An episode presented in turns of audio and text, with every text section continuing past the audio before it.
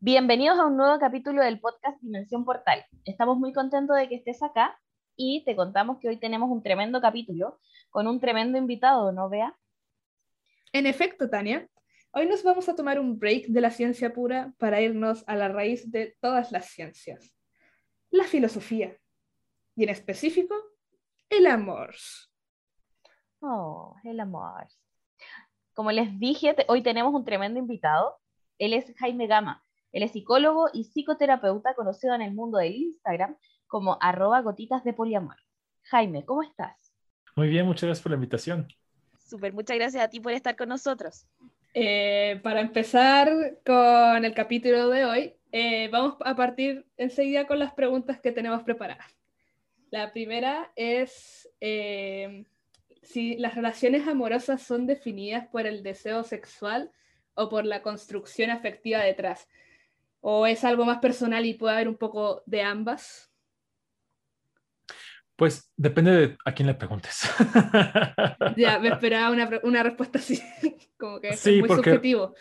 Realmente sí, aquí la cosa es eh, lo que nos enseñan los medios, lo que está popularizado es que una relación amorosa, particularmente más allá de la familia, de los amigos, esto que conocemos como una relación romántica de pareja, tiene que tener este componente sexual, ¿no? De hecho, el sexo está de cierta forma monopolizado por las relaciones de pareja, donde nos enseñan que si tienes sexo con una persona es porque la amas o porque no te importa.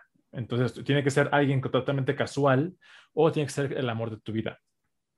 Cuando hablamos de relaciones amorosas, así con el término amor, habría que ver qué es amor, habría que ver cómo lo significamos y yéndonos hacia la idea del amor romántico, a mí me gusta verlo como esta idea de la intencionalidad de cómo yo quiero construir esta relación. Si es que yo quiero ser una persona que tiene una pareja y quiero construir una casa y una, este, tener hijos, hijas, hijes, quiero tener un perro, esa es mi forma de vivir el amor. Sin embargo, hay una norma, hay una forma, como dicen que debería ser, se conoce como la, la, la heteronorma, la mononorma, y desde ahí, desde estas creencias generalizadas, nos dicen que una relación amorosa es aquella que está una persona con otra persona en monogamia, exclusividad sexual y afectiva, y que van a seguir un plan preestablecido que incluye salir, tener sentimientos románticos, tener una conexión sexual, este, cohabitar, reproducirse, tener un contrato legal. Todo eso es lo que nos dicen que debería ser el amor. ¿Qué es como tal? Yo, yo, Jaime, no me atrevo a nadie a decirle esto es, porque no me siento nadie para decir a la gente cómo debe relacionarse. Yo comparto desde mi experiencia, desde lo que yo conozco, desde mis conocimientos, todo lo que hay y creo que también es súper importante que haya esta intencionalidad y esta responsabilidad de decir, yo elijo relacionarme de esta forma, conscientemente e intencionalmente.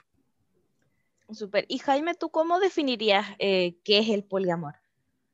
El poliamor, como yo lo defino, de hecho yo tiendo más a definir eh, personas poliamorosas pero el poliamor como tal, como definición actualizada, está, es eh, personas que se consideran con la capacidad de amar a más de una persona simultáneamente románticamente, donde todas las personas involucradas están enteradas. No tienen que estar todos con todos. O sea, puede ser que, eh, por ejemplo, yo estoy en una relación en N, donde algunos estamos en una relación, otros no, solamente se conocen. Aquí lo principal es hay más de un vínculo romántico reconocido. Las personas en estas relaciones saben de la existencia de todas las demás. No es necesario que haya un vínculo sexual, solo romántico. ¿Por qué es importante esto?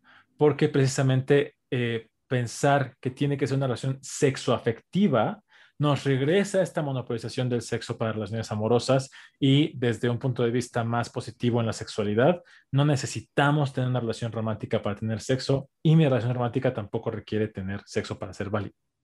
Super, eso me lleva a la pregunta de eh, cómo definimos lo que es una relación abierta a una cerrada. Y en ese caso, si se darían como las dos en el poliamor. Puede ser y puede que no. Hace poco hice una publicación en la que alguien me decía, porque yo hablaba de relaciones poliamorosas exclusivas, con exclusividad, y me decían, es que eso no se puede. ¿Cómo vas a tener una relación poliamorosa con exclusividad? No lo entiendo. Y yo le decía, es que está significando exclusividad como dos. Exclusividad no son dos, simplemente dice que la cantidad de personas o el contrato está limitado a las personas ya participantes, no hay más. Entonces, es importantísimo el lenguaje, eh, no porque haya que decir a la gente que esté bien o que esté mal, sino para poder establecer contratos y acuerdos y relaciones donde todos los participantes estén enteradas y podamos dar nuestro consentimiento. Una relación abierta es aquella donde hay exclusividad afectiva, pero no hay exclusividad sexual. Una relación poliamorosa es aquella donde puede haber exclusividad sexual o afectiva, puede no. Generalmente las relaciones poliamorosas se enfocan en que no hay exclusividad afectiva. Sin embargo, es posible que exista. Yo he estado en relaciones poliamorosas donde yo tengo dos vínculos y, que son independientes este, ellos no tienen una relación entre sí, pero estamos cerrados afectivamente y no hay más integrantes que se van, a unir ni de su parte ni de la mía. La exclusividad es parte de una negociación. La clave está en las relaciones abiertas se enfocan en la no exclusividad sexual y las relaciones poliamorosas se enfocan en la no exclusividad afectiva. Oh, entonces, todo, en resumen, se puede, se puede decir que todo se basa en condiciones que los participantes de una relación eh, se ponen de acuerdo. Sí, a mí me, hace un poco de ruido eh, la palabra condiciones, más uso la palabra acuerdos. ¿Por qué? Porque mm. condiciones tiende a hablarnos de situaciones de poder jerárquico, ¿no? te pongo una condición porque yo tengo lo que tú quieres, te voy a dar lo que yo quiero. Que un acuerdo es algo así, sin embargo, un acuerdo va más desde la parte horizontal donde yo quiero esto y tú quieres esto y nada está escrito en piedra. Lo podemos negociar, lo podemos buscar. No, te estoy condicionando para estar conmigo. Estamos juntos buscando un lugar donde podamos estar lo más cómodos posible. Comprendo, comprendo. Sí, es más como eh, más, más, más ligado hacia el diálogo, hacia la conversación y al cambio, por supuesto. que finalmente la, vida es cambio, no, nada, nada es estático. Así que, no, que interesante, interesante realmente. Y bueno, siguiendo con las preguntas, eh, ¿el poliamor es un fenómeno social o es algo que nace intrínseco de la persona? Y bueno, ahí también podemos em, empezar a, hablar de nuevo de cómo uno va rompiendo los patrones culturales que hay en la sociedad. Sí, esta pregunta me la hacen muchísimo, ¿no? Es este, si es, ¿qué es natural, ¿no? Ser monógamo, ser poliamoroso, ¿qué es, lo, de dónde viene? Eh, hace poco estaba hablando con un amigo que me contó una plática que tuvo con su tío, que el tío le habló para decirle, es que ya, ya hubo un estudio que demuestra que no existe el gen gay. Entonces, mi amigo, muy, este, es, es bastante ácido a veces, eh, me cuenta que le respondió, ah, perfecto, ¿y el gen heterosexual existe? Y pues ese no lo están buscando, ¿verdad? Entonces, este, quién sabe si exista o no. Me encantó su respuesta y fue algo parecido, es, algo parecido a lo que yo le digo a la gente cuando hablamos de, de, de, dónde viene esto del poliamor. Como tal, históricamente el poliamor es muy, muy reciente como concepto, eh, como concepto de poliamor ético, no monogamia consensuada el poliamor ético o el poliamor surge en los noventas como concepto. Habrá gente que diga, no, es que antes estaba la casa chica, antes estaban las infidelidades. Sí, pero la conceptualización de la filosofía del poliamor empieza a nombrarse como tal en 1990. Antes hay intentos, hay comunas en Estados Unidos, hay otras cosas. Aquí es importante hacer una diferencia entre el poliamor y la poligamia, porque aunque la poligamia sí está presente en otros países, en otras culturas, la poligamia es jerárquica y generalmente es hegemónica en la masculinidad en cuanto a que se refiere muchas veces a poliginia, donde un esposo tiene varias esposas. Estas esposas no pueden tener relaciones afectivas con otras personas y se vuelven poco más que objetos satisfactores de placer en varios lugares. De todos modos, estamos hablando de contratos legales. La poligamia es un contrato legal, así como el matrimonio.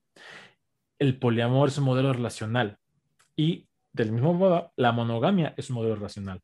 La monogamia y el matrimonio no son la misma cosa. Regresando al punto que me estabas de, tu pregunta, eh, hay varias razones. Hay una autora, Jessica Fern, que tiene un libro acerca de apego y no monogamia consensuada. Y me encanta que ella dice que hay varias razones por las cuales una persona puede decidir, y aquí yo subrayo decidir, ser poliamorosa. Una, porque considera que es su naturaleza y dice, sí, yo naturalmente me identifico así, es algo que siento que está en mi naturaleza, es, te lo traigo desde siempre, así soy. Hay otra que es porque nos gusta la filosofía de vida. A mí, Jaime, me gusta la filosofía poliamorosa y por eso elijo ser poliamoroso. Y hace poco en otra otra cuenta que, que sigo mucho, te este, puso un, un video que decía, es que lo que es elegido es la monogamia, no el poliamor porque finalmente yo estoy eligiendo solo amar a una persona, tener este contrato de exclusividad, que eso sí es una elección. A fin de cuentas, toda esta discusión creo que es maravillosamente interesante desde el nivel filosófico, pero a nivel ya personal, de individuo, lo que yo veo es cuando la gente entra en esta discusión, está buscando a quién echarle la culpa de lo que está haciendo para no responsabilizarse y decir, ay, no, es que el poliamor es natural, entonces no es que yo quiera, es que así me creo el, este, el Big Bang. O que digan, no, no, no, es que la monogamia es natural y porque hay un gen monógamo, entonces no es que yo quiera, es que así tiene que ser. Y todo eso se va hacia el no es que yo quiera las relaciones humanas y particularmente las relaciones amorosas, afectivas, no funcionan desde la no intencionalidad. Porque si yo le echo la culpa a alguien o a algo más de lo que yo estoy haciendo, no me puedo responsabilizar y me vuelvo poco más que una víctima de mis circunstancias. ¡Wow! ¡Qué, profundo! no, de verdad, me gusta, o sea, personalmente a mí me gusta mucho ir mezclando eh, la, las cosas que pasan en la vida con también la filosofía, porque finalmente así nos hacemos eh, más críticos, críticas, críticas eh, y, y, conscientes de nuestras acciones y también de todas las repercusiones que pueden tener sobre quienes nos rodean. Y ahí está también un poco el tema de la responsabilidad afectiva, que creo que es muy importante en todo nivel y con, con cualquier relación que tengamos. Súper. Y Jaime, si lo comparamos un poco con la monogamia, o sea, no es la idea comparar, pero, pero igual uno tiende a, a, como ir diferenciando. ¿Tú crees que la monogamia fomenta un poco la inseguridad eh, frente a una posible infidelidad o da lo mismo esto de la inseguridad, los celos, si es que uno es monógamo o poliamoroso? La cosa de la monogamia, y aquí yo también subrayo la idea de que para mí la monogamia es una forma completa y absolutamente válida de relacionarme. Este, yo hace poco conocí este término de ser ambiamoroso y yo cada día me inclino más hacia identificarme como ambiamoroso, que ambiamoroso es que yo puedo relacionarme de una forma monógama o poliamorosa de forma indistinta y así realmente yo me siento de esa forma, puedo estar en cualquiera de los dos modelos. La cosa está en la monogamia tradicional, no la monogamia ética intencional, sino la monogamia tradicional nos promete una seguridad con la estructura de la relación. Entonces, mi seguridad contigo en una relación monógama va a depender de la estructura de la relación y generalmente se reduce exclusivamente a la sexualidad. Entonces, puede ser, cuando yo hablo de infidelidad, siempre, siempre entra, entra este, este rollo, ¿no? De que eh, al hablar de infidelidad pensamos inmediatamente en que se acostó con otra persona. Y yo hablo de que la infidelidad, dicen, en el poliamor, claro que hay infidelidad, porque la infidelidad es una ruptura de acuerdos. La cosa es que en la monogamia está súper idealizada la exclusividad sexual como el único acuerdo que importa. Entonces yo puedo tener, cuando yo empiezo una relación monógama tradicional, aún en, este, en el matrimonio, en la ceremonia de matrimonio, que sea legal o sea religiosa, está este momento en el que hay estos acuerdos de yo prometo que voy a amarte, que voy a respetarte, que voy a escucharte, que voy a acompañarte, que voy a cuidarte, que no sé qué tantas cosas.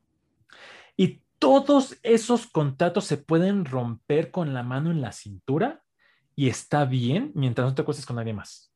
Podemos tener una relación horrenda, puedes insultarme, puedes golpearme, puedes ignorarme, puedes abandonarme, puedes negarme, pero no me eres infiel porque tus genitales no han estado junto a los genitales de alguien más. Aquí entonces, esta seguridad que me da realmente no viene de yo sentirme seguro, sino es de un lo que yo tengo no va a cambiar radicalmente. Que sí, es una seguridad, por supuesto que sí, ¿no? O sea, si yo vivo en, eh, ahorita que está lloviendo todos los días, no me gusta que llueva todos los días, así me gusta, pero si yo digo, bueno, me voy a mojar mañana, pues yo tengo la seguridad que me voy a mojar mañana. No sé si sea lo más agradable. Lo que sucede en la monogamia tradicional, desde este que nos enseñan que así debería ser, es que no nos cuestionamos qué nos da seguridad. Cuando yo doy el taller de, de, celos, de cómo gestionar celos, hay un paso en el que llegamos a, ok, ¿qué necesitas tú para sentirte seguro, segura? Y la gente no sabemos. A mí me ha costado años de terapia poder decir, no sé, por ejemplo, la primera vez que, que, que una de mis parejas salió con alguien más, yo me destrozaba en llanto y me sentía muy mal y me sentía inseguro. Y yo sabía que iba a regresar. Y yo sabía que no iba a dejar por esa persona. Y yo sabía que todo esto me quedaba, lo tenía clarísimo y no me sentía seguro. Esta promesa que me daba la monogamia no era suficiente porque cuando pasé acá, pues yo, yo tenía toda esta seguridad y no era suficiente.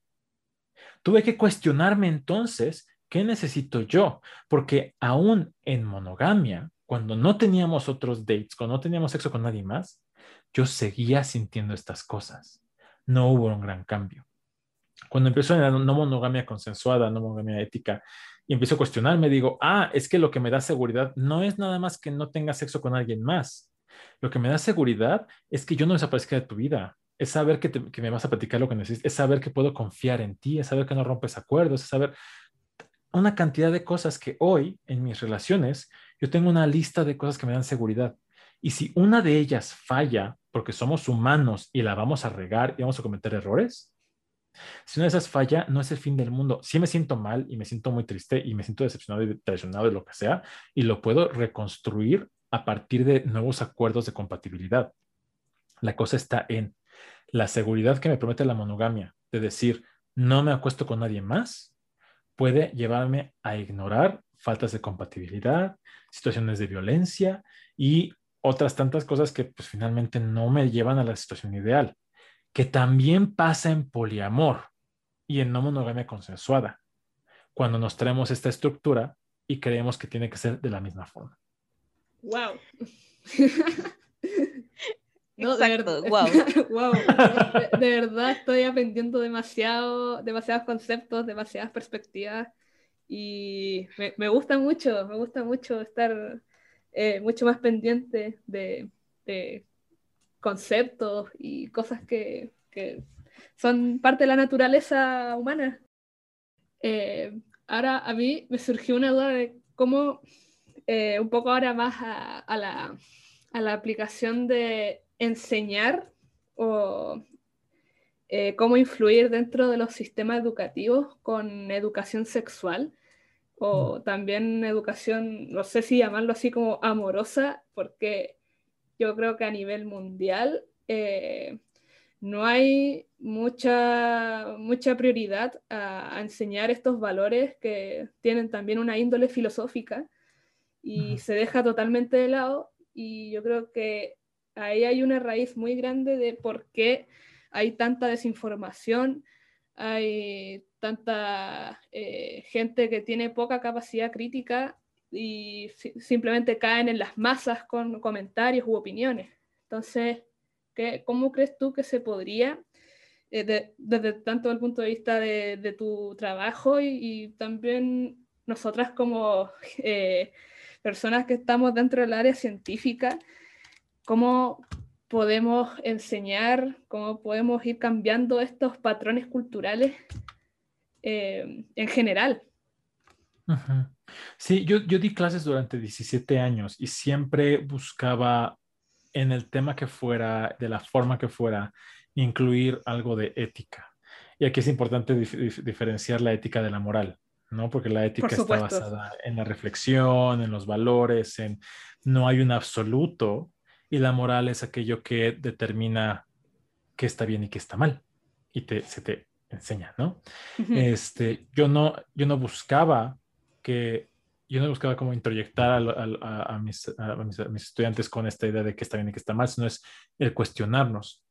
Aún hoy, en mis cuentas, en los, en los podcasts, cuando me invitan, siempre digo, esta no es la verdad, o sea, Si ustedes están escuchando y dicen, ay, sí, Jaime, todo lo que dice es cierto, tiene toda la razón, no, por ahí no es, porque otra vez me están responsabilizando a mí de lo que hacen con sus vidas. Y siempre digo, cuestionense, cuestionen lo que yo digo. A mí me sirve, pero no tiene que servirles a ustedes. Y es desde aquí, desde yo poner una plataforma donde ahorita tengo, tengo, tengo bastante alcance, tengo bastante, bastante, bastante following y siempre digo, esto que yo estoy diciendo es a partir de mis valores, ¿no? Yo tengo una, tengo cuatro pilares éticos que rigen mis relaciones, que son la agencia, el consentimiento, la honestidad y la compasión. Y los he estudiado, los he construido, los he reflexionado, me sirven, los entiendo y los voy construyendo cada, cada vez que tengo una relación nueva. Cuando los comparto es, a mí me sirve esto, ¿Tú qué piensas? ¿Tú cómo lo concibes? Para ti, ¿qué es lo que sí te hace clic de aquí? ¿Hay algo que no? Puede ser que todo te haga clic, pero si todo te hace clic es porque tú estás diciendo que así es para ti, no es porque yo lo digo. Y es parte otra vez de regresar a esta responsabilidad de decir, ¿cómo es que estoy tomando estas decisiones de relacionarme? Cuando siempre que he tenido alumnos, yo tiendo a, no poner reglas, ¿no? Es, como el vamos a cuestionar qué está pasando y siempre me dicen, es que no hay caos. Sí, sí hay caos, pero el caos no siempre es malo y nunca dura mucho tiempo, porque realmente cuando vamos desde este lugar de cuestionar y de asumir que no sabemos, no, lo pienso como en, hay un, hay un, hay un, un, que voy a sacar en estos días, que es este, acerca de la libertad. ¿no? Porque la gente cuando empieza a abrir su relación se da en la torre, yo también lo hice, ¿no? Así de, ay, pero pues, ¿por qué no estamos, no estamos tantos trabajos y pues nada más somos libres y ya? Pues que la libertad no es nada más ser libre ya, ¿no? Es, es, es como decir, quiero poder viajar por el mundo en carro. Y te digo, va, aquí está el carro. Y si no sabes manejar, lo vas a chocar, va a explotar, te vas a morir, te vas a lastimar. Es un, no puedes tener toda la libertad de entrada porque es abrumadora y es insostenible, además es irresponsable. Es, tengo que restringir tu libertad o tú tienes que restringir tu propia libertad a ciertas cosas para poder sentirte seguro y dar el siguiente paso. Creo que parte de poder llevar esto a la enseñanza es, uno, buscar responsabilizar a las personas que quieren aprender de su propio aprendizaje. Saber que estamos acompañando, aún desde la instrucción, aún desde la enseñanza, estamos acompañando Recibir los cuestionamientos, recibir que no siempre voy a tener la razón y no está padre, no se siente bonito que me cuestionen. Pero igual y desde ahí puede surgir algo nuevo. Aún el poliamor, eso pasa con el poliamor, cuando el poliamor surge, surge como una respuesta eh, radical a la monogamia y se va a un lugar muy individualista, se vuelve, eh, hay, hay ideas muy violentas en los inicios del poliamor, en la literatura del poliamor, que poco a poco han ido bajándole a esta intensidad y estamos llegando a un lugar de interdependencia, un lugar de compasión, un lugar de ética. Pero eso solo surge cuando empezamos a cuestionarnos. Si no, pues estaríamos no haciendo una secta. Súper, hoy eh, me encanta tu postura porque lo encuentro demasiado constructiva y finalmente eh, no es imponer una filosofía o imponer o un pensamiento, sino fomentar eh, justamente la libertad de uno, de un, uno como ser humano, persona, cuestionarse y elegir finalmente qué bases, qué principios voy a, voy a seguir y cómo los voy a llevar a la práctica, en este caso dentro de lo que son las relaciones. Tania, no sé si tienes algo que comentar, alguna otra pregunta. Sí, me, me quiero ir un poquito a otro lado. Quiero preguntar algo, aprovechando de que eres psicoterapeuta, psicólogo y, debes manejar un poco esto. Hoy en día está muy de moda el término relación tóxica. y se, se ve meme, uno lo dice riéndose, pero como de tu punto de vista, ¿qué, ¿qué, podría ser una relación tóxica? O sea, ¿qué parámetros pueden alertarnos a, oye, estoy en peligro, quizás esto no me hace bien? Eh, en una eh, relación. Yo tengo, yo tengo muchos, muchos sentimientos acerca de, las ideas de las relaciones tóxicas. Y, este, y no es porque no crea que existan las relaciones tóxicas. Yo sí creo que existen las relaciones tóxicas. Yo no hablo de personas tóxicas y ahorita les digo por qué. Seguramente la gente que escucha ya me quieren quemar en leña verde, porque es que si conocieras a mi ex, no, yo también tengo exes y yo también soy ex, ¿no? Y eh, como ejemplo me gusta hablar de cómo a mí me gusta mucho, mucho la atención, mucho. Y con mis parejas requiero muchísima atención. Entonces es mandarnos mensaje cada hora. O sea, con una de mis parejas no pasa una hora sin que nos mandamos mensaje. Es raro, es, es, inusual. Y es estar todo el tiempo juntos y contarnos todo y estar así. O sea, y si estamos juntos, si estoy junto con uno o con el otro, yo estoy de la mano o los estoy abrazando, yo lo necesito y me encanta. Hace tiempo salí con alguien que no, que no, no le iba a eso. Entonces, para él, yo era súper codependiente, yo era súper intenso, mega dramático, muy necesitado, con cero autoestima. Y por supuesto que para él yo era la persona más tóxica. Desde mi punto de vista, esta persona no quería, no quería acercarse a mí y decía, pues claro, le huye al amor de verdad, le huye a mi amor que es tan intenso y tan poderoso y tan, tan tanto fuego que lo quema. Y entonces el tóxico es él y estamos viendo a quién chingados le echó la culpa de que estemos tóxicos. Y ahí es donde yo tengo el problema. ¿Por qué? Si yo le echo la culpa a mi ex tóxico, yo soy inocente, impotente y puedo seguir con mi vida hasta encontrarme la siguiente relación tóxica en la que yo también estoy participando. Ahora, paréntesis. Esto que voy a decir a continuación entra en relaciones medianamente decentes, donde mi vida no corre riesgo, no hay violencia extrema, no hay luz de gas, donde estamos hablando, estos son casos ya extremos que requieren ayuda profesional. Yo estoy hablando de relaciones medianamente decentes donde puede haber violencia, puede, este, que no es, no es intencional, puede haber pocas herramientas, puede haber muchos problemas de dependencia, etcétera, pero no al nivel que la persona realmente pierda sus capacidades. Cerrando ese paréntesis, cuando yo le echo la culpa al tóxico o la tóxica, entonces yo me doy cuenta de que yo no estoy haciendo nada, yo soy inocente y voy con la siguiente y de pronto le echo la culpa al mundo porque es que siempre todas y todas son iguales porque yo estoy haciendo exactamente lo mismo. ¿Qué es lo tóxico? Lo tóxico es aquello que me enferma. Y ya sea que tú lo estés haciendo y yo lo estoy recibiendo y me lo estoy guardando, o que yo mismo lo haga y me lo guarde, o que yo te lo haga a ti y que nos esté haciendo daño. Pero esto que nos hace daño es en interacción, es en relación. El que yo sea tóxico solito está difícil. Por eso me cuesta trabajo hablar de personas tóxicas. Y porque de pronto, cuando yo cambio de, relación, cuando yo dejo una relación con una persona que es incompatible conmigo y encuentro una persona cuya forma de amar y recibir amor es compatible conmigo, de pronto dejé de ser tóxico. De pronto ya no soy dependiente, ya no soy intenso, ya no soy dramático, sino que soy exactamente lo que estaba buscando. Porque la cosa ahí está, en que estas incompatibilidades que forzamos querer tener esta relación porque consideramos que enamorarnos es una condena y ya me enamoré de ti y ya, ya no tengo opción, aunque seamos incompatibles en finanzas, en, en sueños, en formas de amar, en roles sexuales, en actividades sexuales. O sea, a ver, si yo, Jaime, sé que soy, me inclino más por el poliamor y por la, por la no monogamia y me enamoro de una persona cuyos valores fundamentales son la monogamia y la exclusividad sexual, nos vamos a hacer muchísimo daño probablemente, porque de entrada nuestra filosofía de vida no es compatible. Y si encima le echas que yo necesito atención y palabras de afirmación y esta persona está en su espacio y necesita privacidad y nos, y, nos estamos forzando a estar juntos, nos vamos a hacer daño. Eso es tóxico, esa interacción es tóxica. El querer forzarnos a estar en un lugar que no nos hace bien, porque por, entre comillas, por amor, eso es lo tóxico. Y aparte, echarle la culpa a la toxicidad o al ex también es tóxico. oh, muy interesante, muy interesante. Yo creo que hoy en día como que nos cuesta un poco conocernos un poco a nosotros mismos y, y ya caemos en, el, en la filosofía de con los errores voy aprendiendo.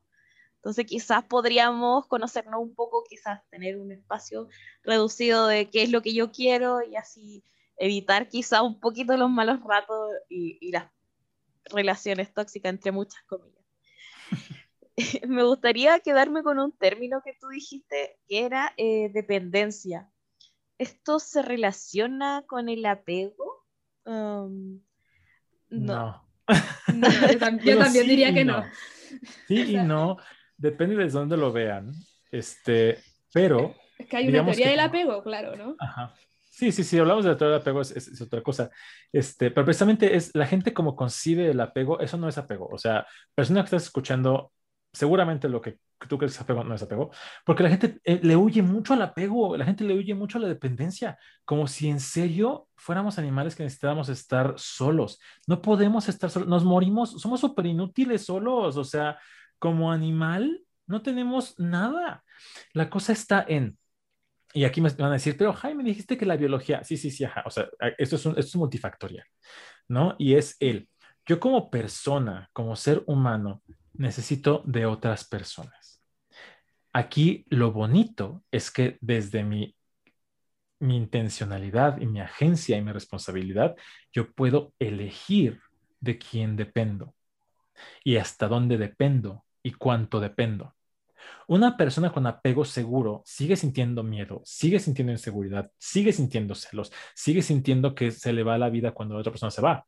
La cosa está en que es capaz de expresar sus necesidades, bueno, identificarlas primero, expresarlas, y en caso de que el entorno no pueda dárselo, puede atenderse en lo que encuentra, cómo atenderse por fuera otra vez.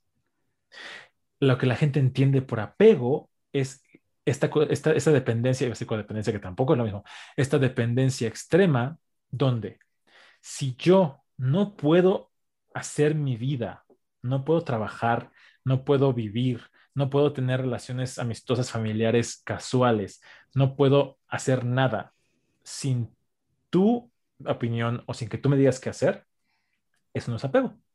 Eso puede ser dependencia extrema, puede ser algún tipo de, este, trastorno tal vez, pero cuando hablamos de yo vivo con, vivo con mi pareja y tengo otra pareja con la que no vivo, y hay veces que si mi pareja se va de viaje, me da tristeza.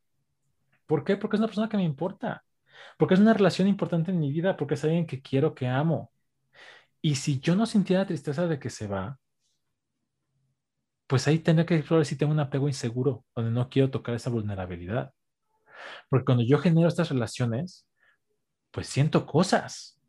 Parte de tener este apego seguro es poder estar en, contacto con mis, emociones agradables, de amor, de felicidad, de sexualidad, de lo que sea, de afecto, de erotismo, y con las desagradables, como el duelo, como la tristeza, y saber que ninguna de estas es el fin del mundo.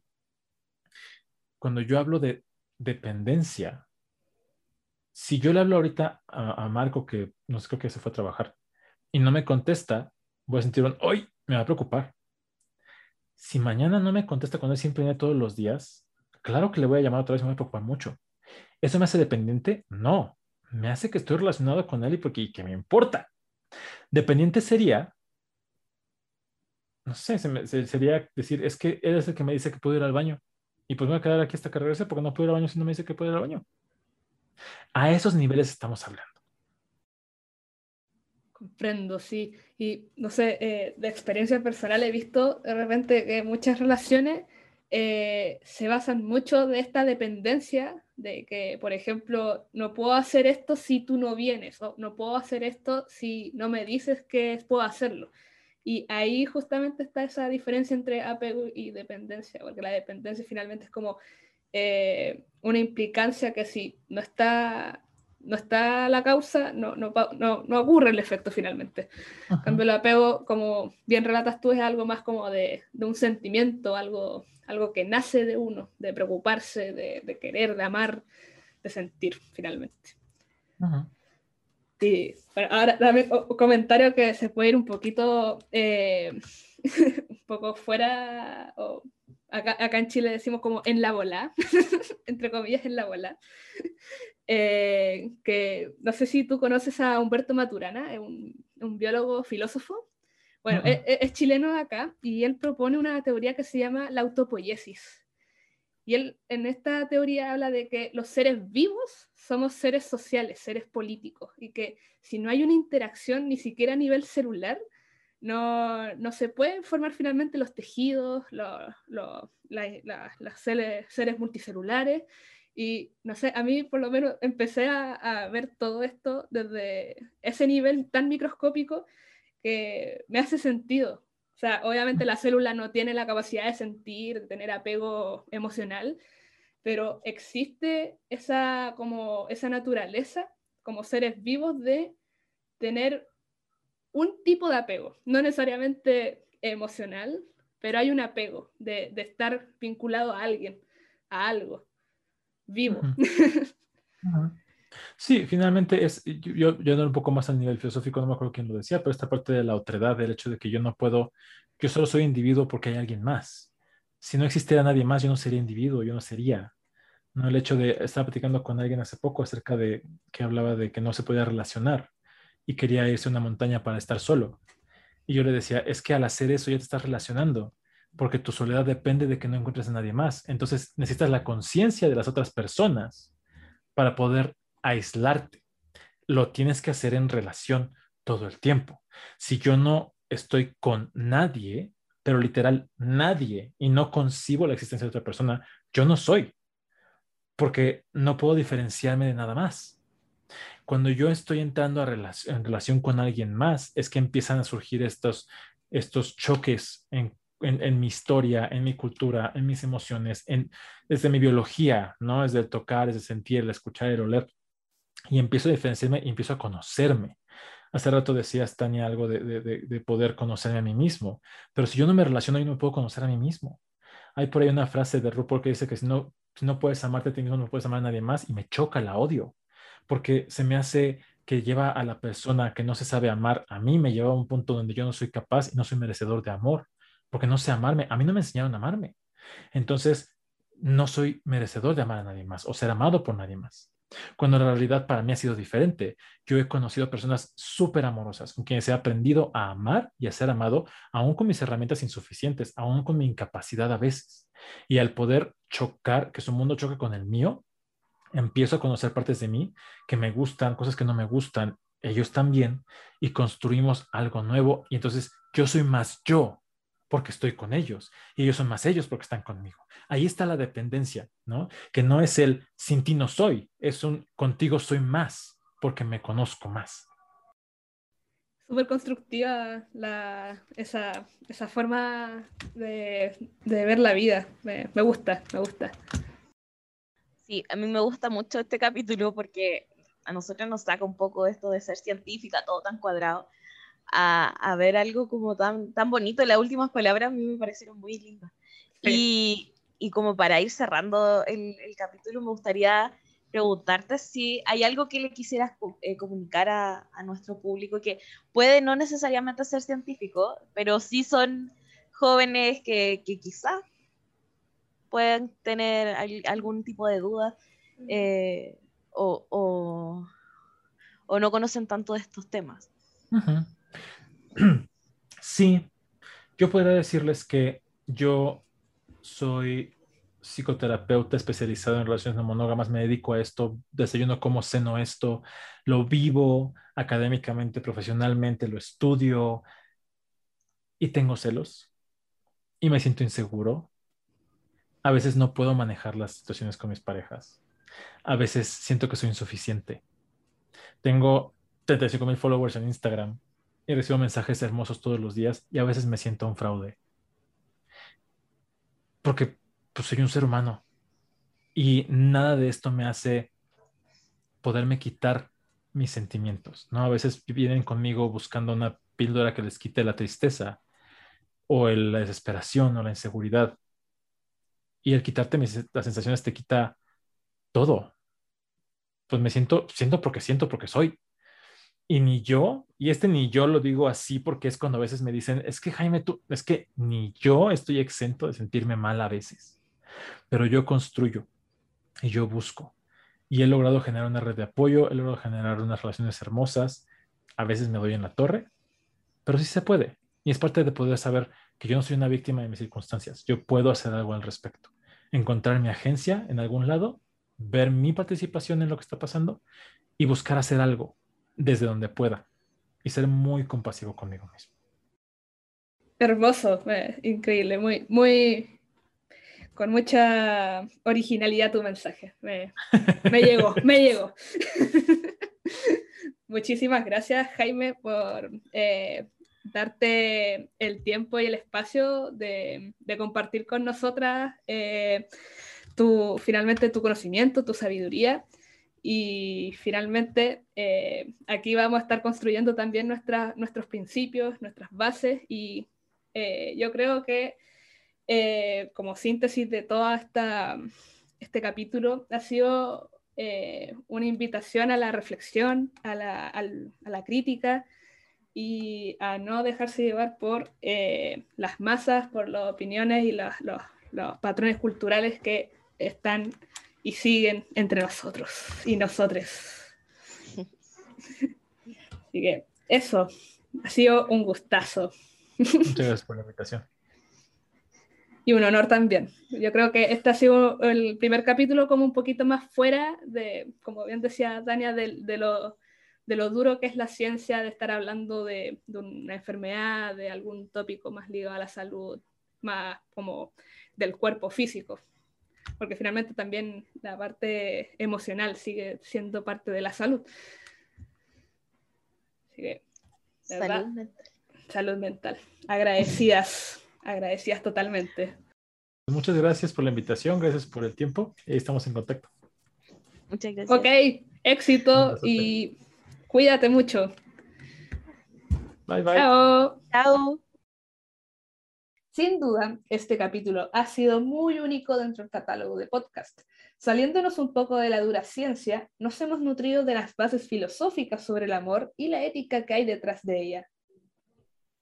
Sí, yo creo que igual nos fuimos un poco en la profunda o en la bola, como dicen los lolos, pero de vez en cuando es importante recordar que somos seres sociales y necesitamos tener relaciones e interacciones sanas, ¿sabéis, Bea? Como bien dijo Maturana, cito, cuando hablo de amor, no hablo de un sentimiento, ni hablo de bondad o sugiriendo generosidad cuando hablo de amor, hablo de un fenómeno biológico, hablo de la emoción que especifica el dominio de acciones en las cuales los sistemas vivientes coordinan sus acciones de un modo que trae como consecuencia la aceptación mutua. Y sostengo que tal operación constituye los fenómenos sociales. Fin de la cita. Grande, Maturana. Igual, ¿ven que en todo podemos encontrar algún científico dando vueltas? Efectivamente, que en paz descanse ese maestro. Bueno, finalizando el capítulo, los invitamos a reflexionar y hacer una crítica sobre los temas que abarcamos. Si te quedaron dudas o quieres dejarnos un comentario, te invitamos a escribirnos en nuestras redes sociales. Recuerda que nos puedes encontrar en YouTube y Spotify como Dimensión Portal y en Instagram, Facebook y Twitter como Portal Biomedicina UC. Nos vemos en el próximo capítulo. Adiós.